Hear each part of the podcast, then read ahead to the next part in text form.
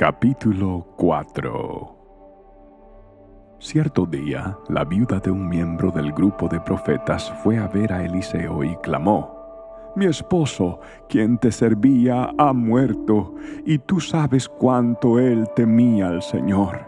Pero ahora ha venido un acreedor y me amenaza con llevarse a mis dos hijos como esclavos. ¿Cómo puedo ayudarte? preguntó Eliseo. Dime, ¿qué tienes en tu casa? No tengo nada, solo un frasco de aceite de oliva, contestó ella. Entonces Eliseo le dijo, pídeles a tus amigos y vecinos que te presten todas las jarras vacías que puedan. Luego ve a tu casa con tus hijos y cierra la puerta. Vierte en las jarras el aceite de oliva que tienes en tu frasco y cuando se llenen, ponlas a un lado. Entonces ella hizo lo que se le indicó. Sus hijos le traían las jarras y ella las llenaba una tras otra. Pronto todas las jarras estaban llenas hasta el borde. Tráeme otra jarra, le dijo a uno de sus hijos. Ya no hay más, le respondió. Al instante el aceite de oliva dejó de fluir. Cuando ella le contó al hombre de Dios lo que había sucedido, él le dijo, Ahora vende el aceite de oliva y paga tus deudas. Tú y tus hijos pueden vivir de lo que sobre. Cierto día, Eliseo fue a la ciudad de Sunem y una mujer rica que vivía allí le insistió que fuera a comer a su casa. Después, cada vez que él pasaba por allí, se detenía en esa casa para comer algo. Entonces la mujer le dijo a su esposo, Estoy segura de que este hombre que pasa por aquí de vez en cuando es un santo hombre de Dios. Construyamos un pequeño cuarto en el techo para él y pongámosle una cama, una mesa, una silla y una lámpara. Así tendrá un lugar donde quedarse cada vez que pase por aquí. Cierto día, Eliseo regresó a Sunem y subió a ese cuarto para descansar.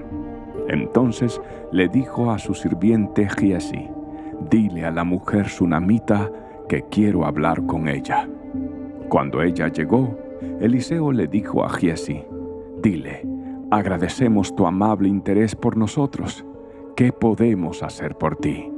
¿Quieres que te recomendemos con el rey o con el comandante del ejército? No, contestó ella, mi familia me cuida bien. Más tarde, Eliseo le preguntó a Giesi, ¿qué podemos hacer por ella? Ella no tiene hijos, contestó Giesi, y su esposo ya es anciano. Llámala de nuevo, le dijo Eliseo. La mujer regresó y se quedó de pie en la puerta mientras Eliseo le dijo, El año que viene, por esta fecha, tendrás un hijo en tus brazos. No, señor mío, exclamó ella, Hombre de Dios, no me engañes así ni me des falsas esperanzas. Efectivamente, la mujer pronto quedó embarazada y al año siguiente por esa fecha tuvo un hijo tal como Eliseo le había dicho. Cierto día, el niño ya más grande salió a ayudar a su padre en el trabajo con los cosechadores y de repente gritó, Me duele la cabeza, me duele la cabeza. Su padre le dijo a uno de sus sirvientes, Llévalo a casa junto a su madre. Entonces el sirviente lo llevó a su casa y la madre lo sostuvo en su regazo. Pero cerca del mediodía, el niño murió. Ella lo subió y lo recostó sobre la cama del hombre de Dios. Luego cerró la puerta y lo dejó allí. Después le envió un mensaje a su esposo. Mándame a uno de los sirvientes y un burro para que pueda ir rápido a ver al hombre de Dios y luego volver enseguida. ¿Por qué ir hoy? preguntó él. No es ni festival de luna nueva ni día de descanso. Pero ella dijo, no importa. Entonces ensilló el burro y le dijo al sirviente, apúrate y no disminuyas el paso a menos que yo te lo diga. Cuando ella se acercaba al hombre de Dios en el monte Carmelo, Eliseo la vio desde lejos y le dijo a Giesi, Mira, allí viene la señora de Sunem, corre a su encuentro y pregúntale, ¿están todos bien, tú, tu esposo y tu hijo? Sí, contestó ella, todo está bien. Sin embargo, cuando ella se encontró con el hombre de Dios en la montaña, se postró en el suelo delante de él y se agarró de sus pies. Giesi comenzó a apartarla, pero el hombre de Dios dijo, Déjala, está muy angustiada, pero el Señor no me ha dicho qué le pasa. Entonces ella dijo, ¿Acaso yo te pedí un hijo, Señor mío? ¿Acaso no te dije, no me engañes ni me des falsas esperanzas? Enseguida, Eliseo le dijo a Giesi, Prepárate para salir de viaje, toma mi vara y vete. No hables con nadie en el camino, ve rápido y pon la vara sobre el rostro del niño. Pero la madre del niño dijo, Tan cierto como que el Señor vive y que usted vive, yo no regresaré a mi casa a menos que usted venga conmigo. Así que Eliseo volvió con ella.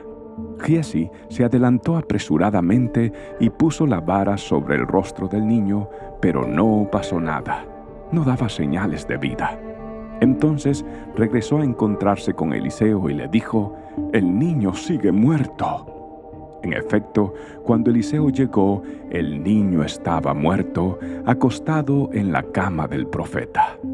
Eliseo entró solo, cerró la puerta tras sí y oró al Señor.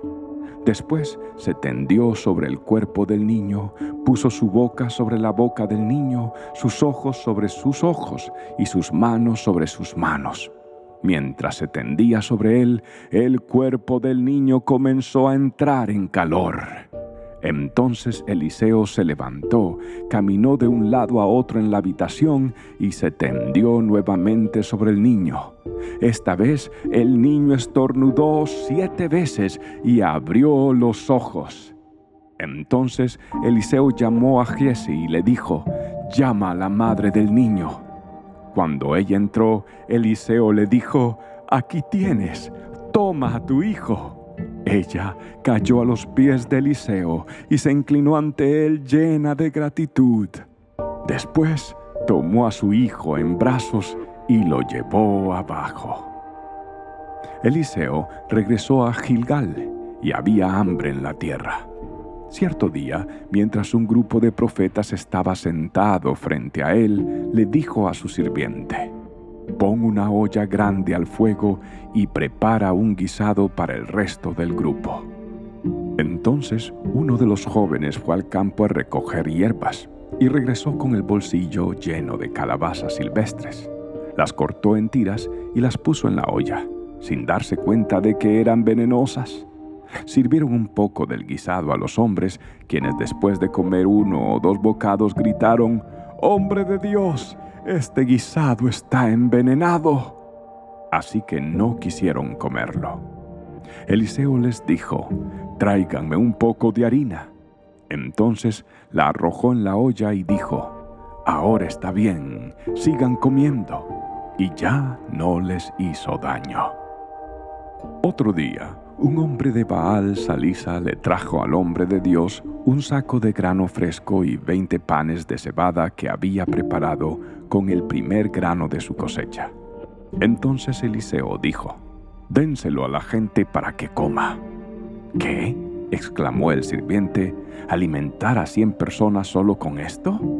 Pero Eliseo reiteró, Dénselo a la gente para que coma, porque esto dice el Señor todos comerán y hasta habrá de sobra.